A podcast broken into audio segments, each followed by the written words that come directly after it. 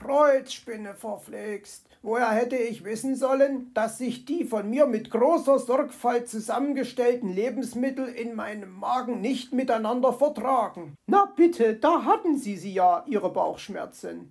Da brauchten Sie sich bei Ihrer schauspielerischen Leistung nicht so zu verausgaben.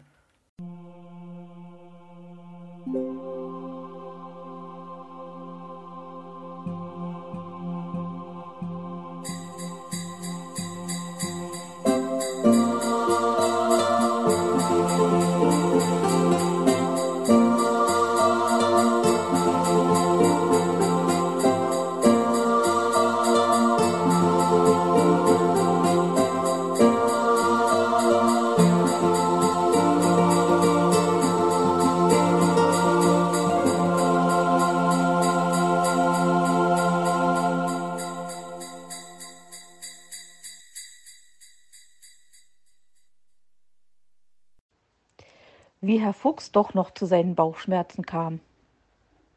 Unterdessen überlegte Herr Fuchs im Zwergenhaus fieberhaft, wie er sich Zwitschi vom Hals schaffen konnte. Zwitschi, rief er, ich glaube, Willi Kautz hat nach dir gerufen. Komisch, ich habe nichts gehört, piepste der kleine blaue Vogel und winkte schon wieder mit dem Fieberthermometer. Machen Sie mal weit auf, forderte er Herrn Fuchs auf. Zwitschi, es ist doch nicht nötig, dass du schon wieder Fieber misst. Das hast du doch erst vor einer halben Stunde getan, beklagte er sich. Eben deshalb, Fieber muss regelmäßig kontrolliert werden, entgegnete Zwitschi. Aber ich habe doch gar kein Fieber, sagte Herr Fuchs verärgert. Auch Fieber, das man noch nicht hat, muss regelmäßig kontrolliert werden, damit es sich nicht heimlich einschleichen kann, war Zwitschi unbeeindruckt. Gut, ich spiele mit, aber nur, wenn du danach schnell hinüber zum Kauzennest flatterst. Du kannst doch meinetwegen deinen Freund in der Not nicht im Stich lassen. Und Sie sind sicher, dass Sie sich nicht verhört haben? erkundigte sich der kleine Vogel. Also, mein Lieber, das ist bei diesen schönen großen Ohren doch gar nicht möglich, sagte Herr Fuchs und klang dabei beleidigt. Zwitschi gab nach. Es konnte ja nicht schaden, wenn er einmal nach Willi sah. Vielleicht brauchte der Kauz ja tatsächlich seine Hilfe. Also gut, ich bin mal kurz weg, sagte er. Lass dir ruhig Zeit. Ich kann gut allein krank sein, erklärte Herr Fuchs und schloss die Augen. Kaum hatte der kleine blaue Vogel das Zwergenhaus verlassen, sprang Herr Fuchs aus dem Bett. Mit schnellen Schritten war er in der Küche und riss den Kühlschrank auf. Was standen hier für Leckereien? Wo sollte er bloß beginnen? Gerade hatte er sich für einen Camembert entschieden, als er etwas Blaues auf dem Rückflug sah. Geistesgegenwärtig schob er sich den ganzen Käse in die Schnauze und schnappte sich die Packung mit dem Kamillentee. Die musste er unbedingt verschwinden lassen, denn so konnte er den kleinen blauen Quälgeist noch einmal aus dem Haus kriegen. Was hatte er nur für ein Pech? Wo er auch war, überall gab es einen Vogel, der nicht von seiner Seite weichen wollte. Hurtig sprintete er zurück ins Bett. Den Tee versteckte er gut unter der Decke und den Käse schlang er fast in einem Stück hinunter, damit Zwitschi ihn nicht beim Kauen ertappen konnte. Willi schläft tief und fest, berichtete Zwitschi, als er ins Krankenzimmer kam. Dann hat er bestimmt im Traum nach dir gerufen, erwiderte Herr Fuchs. Und das wollen Sie gehört haben? war Zwitschi skeptisch. Sieh dir doch die Ohren an, wies ihn Herr Fuchs erneut auf die offensichtliche Übermacht seiner Hörorgane hin. Herr Fuchs, Sie schwitzen ja, machen Sie mal weit auf, wir müssen Fieber messen, befahl Zwitschi. Ja, das stimmte, sein Sprint hatte ihn ins Schwitzen gebracht. Innerlich gratulierte sich Herr Fuchs dazu, dass es kein Harzer Roller war, den er da verdrückt hatte. Dessen intensiver Geruch hätte ihn jetzt beim Fiebermessen bestimmt verraten. Ergeben ließ er die Messung über sich ergehen. Alles im grünen Bereich, stellte Zwitschi erstaunt fest, sah ihn dennoch besorgt an und tupfte ihm den Schweiß ab. Herr Fuchs setzte nun alles auf eine Karte und seufzte jämmerlich. Er strich sich über den Bauch, machte ein gequältes Gesicht und rollte sich hin und her, wobei er die Teepackung plattwalzte. Au, weh, tut das weh. Ich glaube, ich brauche unbedingt einen Kamillentee. Kein Problem, ich bereite Ihnen eine Tasse zu, piepste Zwitschi und verschwand in der Küche. Merkwürdig, hörte ihn Herr Fuchs sagen. Ich hätte wetten können, dass der Tee vorhin noch auf diesem Regal gestanden hat. Ich auch, lachte Herr Fuchs in sich hinein und wartete ab.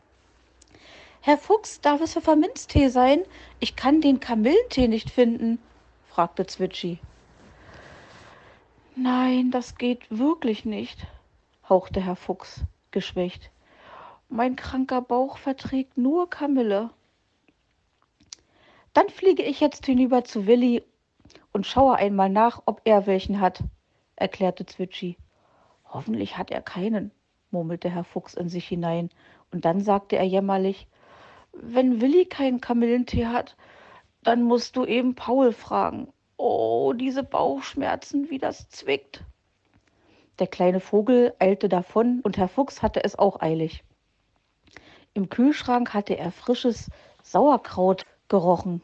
Außerdem stand da noch ein Glas mit Salzgurken und die Schüssel mit Schokoladenpudding war auch nicht zu verachten. Sofort machte er sich darüber her. Offenbar war bei Willi keine Kamille zu finden gewesen, denn Zwitschis Ausflug dauerte nun schon mehr als eine halbe Stunde. Herr Fuchs hatte unterdessen noch zwei Lachsbrötchen verdrückt und das Ganze mit einem Liter Milch hinuntergespült. Jetzt war er satt und zufrieden. Stöhnend ließ er sich aufs Bett fallen. Aber eigentlich fühlte sich so satt und zufrieden an. Oder war es etwas anderes? Vielleicht sogar, er wagte es kaum zu denken, Bauchschmerzen? Oh, wie das zwickte und zwackte. Stöhnend rollte er sich von einer Seite auf die andere. Gerade waren die Krämpfe etwas abgeklungen, da hörte er Zwitschi sagen, ich habe bei Willi und Paul Kautz nach Kamillentee für Herrn Fuchs gefragt. Aber wieso denn? fragte Puh. Auf dem Regalbrett in der Küche steht doch eine ganze Packung. Das dachte ich auch, aber die ist verschwunden, meinte der kleine Vogel, während sie das Haus betraten. Herr Fuchs schmunzelte etwas in sich hinein und strich über die verbeulte Packung unter seiner Decke. Verschwunden?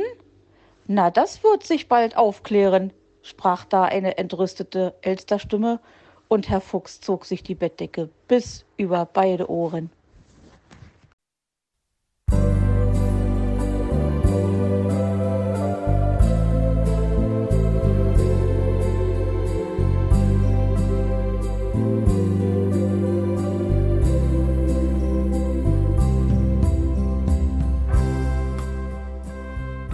Hörtest eine Audioproduktion von Blinzeln Media, zu finden im Internet auf www.blindzellen.org.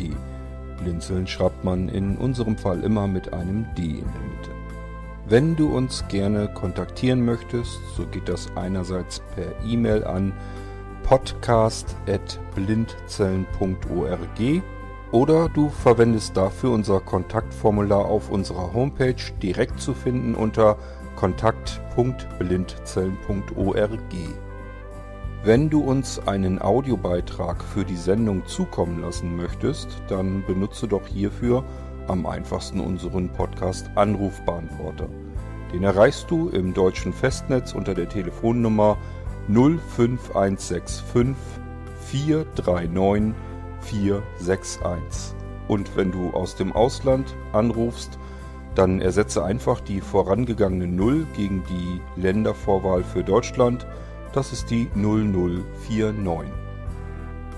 Wir freuen uns über Lob, Kritik, eine Rezension oder Bewertung unserer Audioproduktion dort, wo du sie gehört hast. Konnten wir dich hiermit gut unterhalten und informieren? Du findest bei Blinzeln zahlreiche weitere Audioproduktionen aus allen Bereichen und zu allen Themen.